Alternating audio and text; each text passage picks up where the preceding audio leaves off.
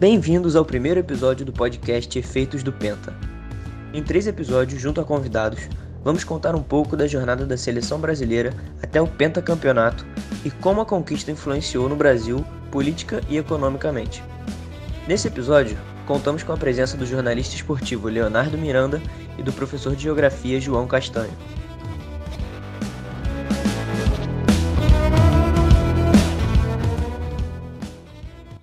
No dia 20 de junho de 2002, a seleção brasileira de futebol se consagrou pentacampeã do mundo após vencer a seleção alemã por 2 a 0 no International Stadium, localizado na cidade de Yokohama, no Japão. Essa foi a primeira vez que as duas seleções se enfrentaram em uma Copa do Mundo, além de ser a terceira final consecutiva da seleção brasileira. A vitória foi garantida pelos dois gols de Ronaldo Nazário, eleito melhor jogador em campo e artilheiro na competição, com oito gols marcados. O Brasil se tornou o primeiro país pentacampeão do mundo, sendo o único a conquistar esse feito até hoje. Ambas as equipes estavam invictas até então na competição.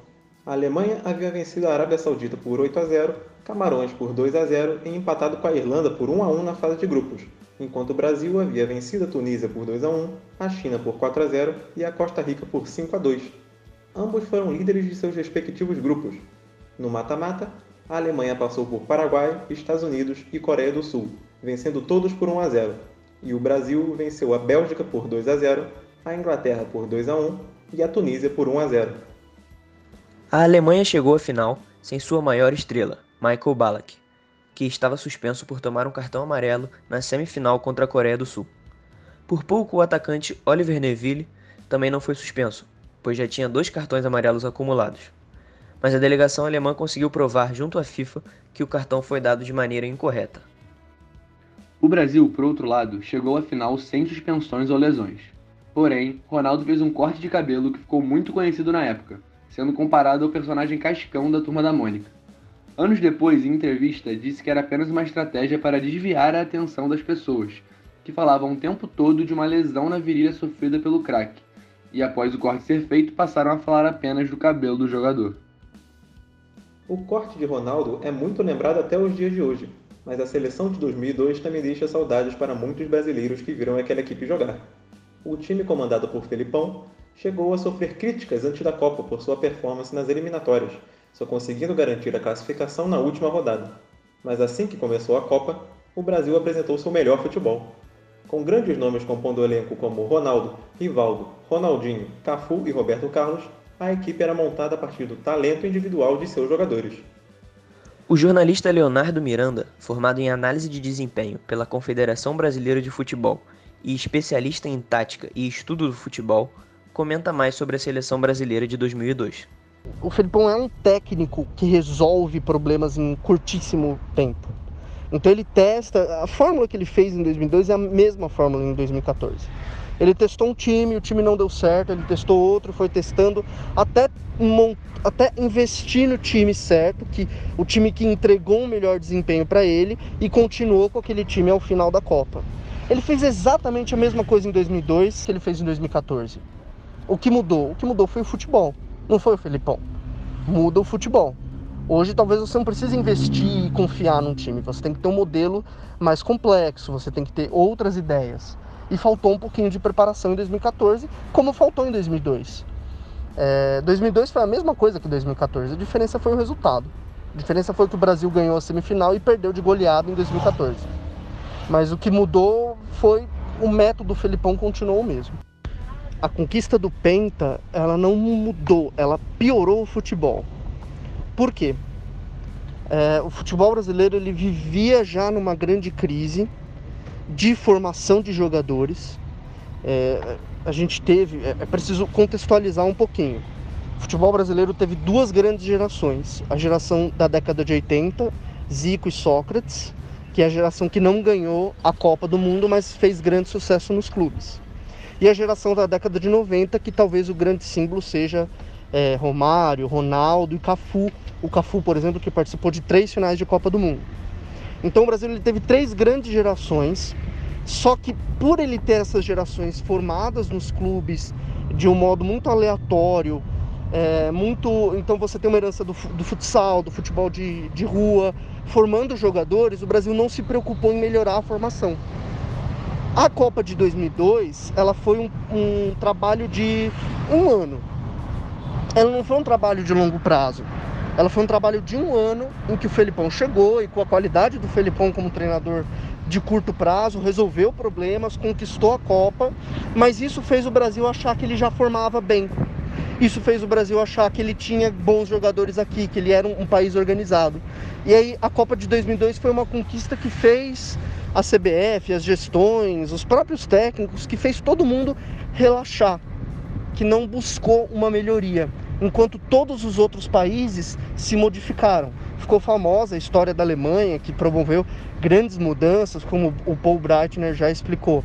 Mas o Brasil ele, ele meio que parou no tempo por conta de uma conquista.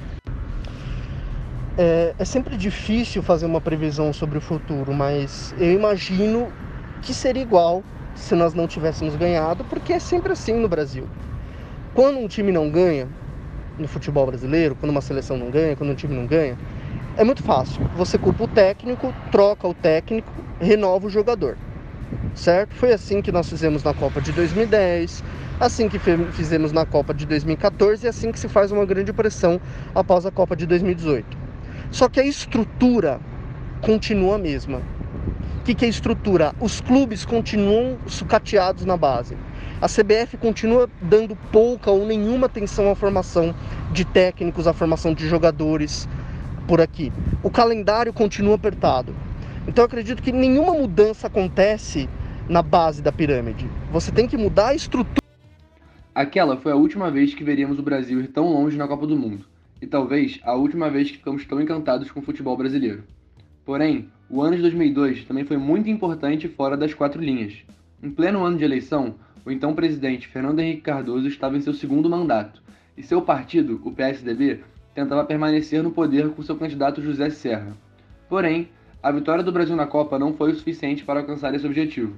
Luiz Inácio Lula da Silva, candidato do PT, acabou sendo eleito naquela ocasião.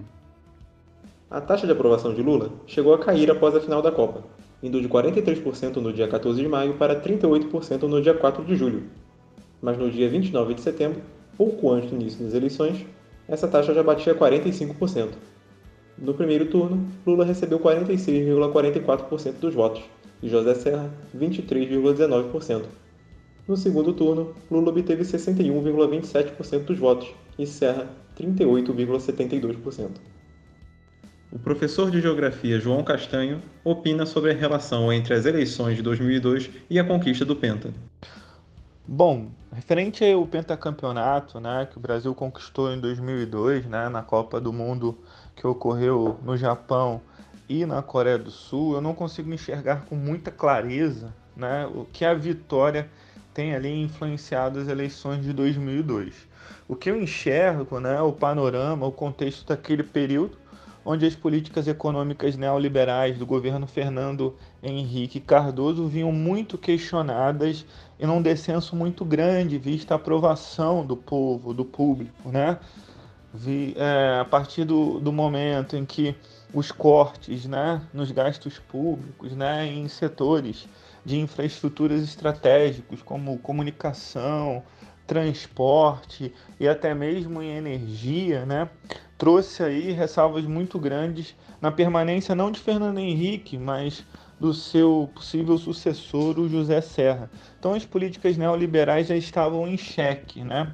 Mas ainda falando sobre as eleições, eu vejo que a vitória do Brasil né, trouxe aos brasileiros né, uma melhora na perspectiva futura, né, no sentido que tudo daria certo à frente, já que entendemos o futebol né, como um, um esporte brasileiro, né?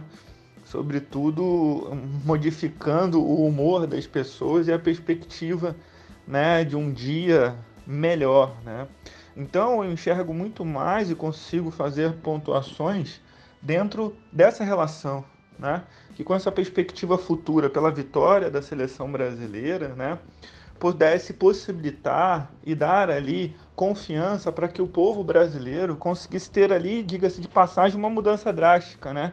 Já que vinham com constantes é, governos, né, administrações públicas federais de governo de direita optarem por um governo de esquerda né, e a eleição né, de um, um, líder do Sindicato dos Metalúrgicos de São Bernardo do Campo. Né? Então, essa é a única perspectiva que enxergo. Né? Essa melhora na perspectiva futura, né? dando mais confiança ao brasileiro, ele tendo menos receio de mudanças, porque a seleção teria vencido, a seleção conquistou e nada o abalaria. Né? Então, enxergo muito mais nesse ponto. Diversos problemas contribuíram para a derrota do PSDB. Uma crise econômica assolava a América do Sul em 2002, e ela teve origem anos antes, em 1994. No último ano do mandato de Itamar Franco na presidência da República, um programa foi instalado com o objetivo de controlar a hiperinflação, o chamado Plano Real. O projeto foi idealizado pelo ministro da Fazenda e futuro presidente, Fernando Henrique Cardoso, e contou com a ajuda de vários economistas para a elaboração e execução das medidas. O programa foi dividido em três partes. Na primeira, o objetivo era a redução das despesas e aumento das receitas, para equilibrar os cofres. Depois, a criação da unidade real de valor serviria para preservar o poder de compra da massa salarial. E por fim, seria lançada a nova moeda, o real, usada até hoje. O plano teve sucesso imediato. A inflação caiu de 46,58% em junho de 1994 para 6,08% no mês seguinte. Porém, a crise do México de 1995, a crise asiática de 97 e a crise da Rússia de 98 afetaram diretamente o Brasil, que se viu impossibilitado de financiar seu plano e obrigado a aumentar a taxa básica de juros, que chegou a 45% ao ano em março de 1999.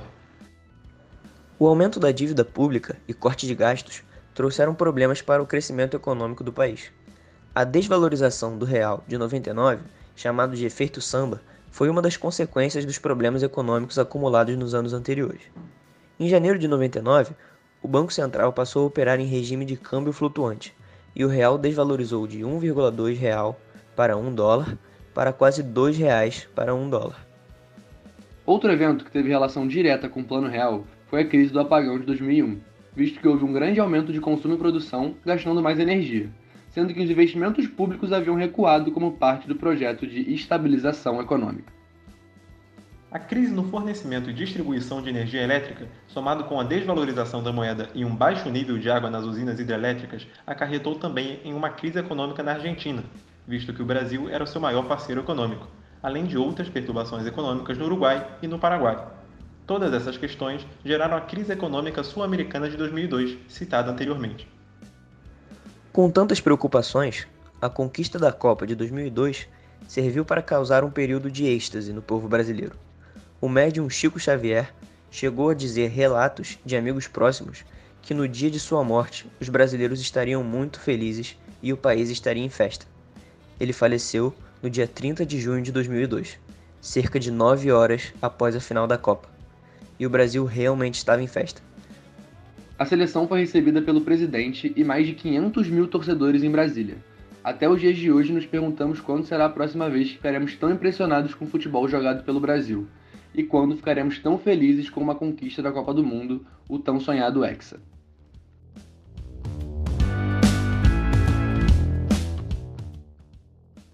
Obrigado por ouvir o podcast Efeitos do Penta, produzido por Alberto Gasale, Felipe Rosa e Pedro Branha. Até o próximo episódio.